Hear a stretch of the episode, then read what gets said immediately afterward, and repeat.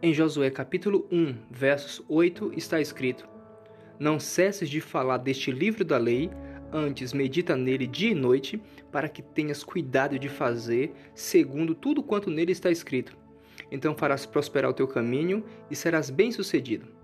As ordens de Deus são bem claras para Josué, o homem que agora tem como missão a tarefa de ocupar o cargo deixado por Moisés como líder do povo de Israel. Para tanto, ele deveria se dedicar ao exame do livro da lei em constante meditação. A isto estava ligado o êxito da sua missão. Sabemos que desde o princípio Deus criou o homem para governar a terra, e para tal sempre houve um código de conduta que todos devem obedecer. A história ela começa em Adão e Eva, passa por Abraão, Moisés, por Josué e vários outros personagens até chegar em Jesus, onde o mesmo ratifica todos os mandamentos de Deus. Para cada homem ou mulher, Deus sempre tem um propósito de vida específico, mas os princípios e valores são os mesmos. É baseado nisto é que vem a ordem: medita e fala dia e noite. Ou seja, o meu discurso de vida está ligado àquilo que eu creio. E se eu creio, isto é proveniente de uma formação interna. Logo, se alguém está falando algo, imagina-se que o mesmo acredita no que diz. Se você não acredita naquilo que está dizendo, então não deve dizê-lo, porque, ainda que o que se diz for uma mentira, esta mesma mentira controlará sua vida.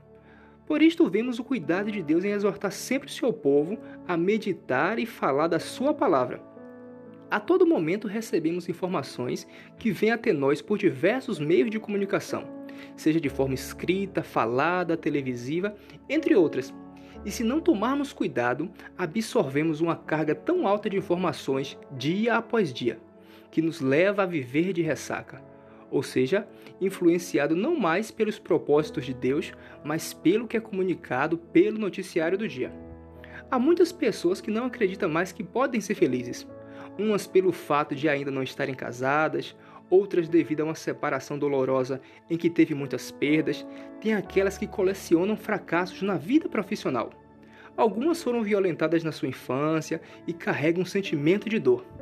Tem também indivíduos que simplesmente não conseguem vislumbrar um cenário diferente do qual está vivendo.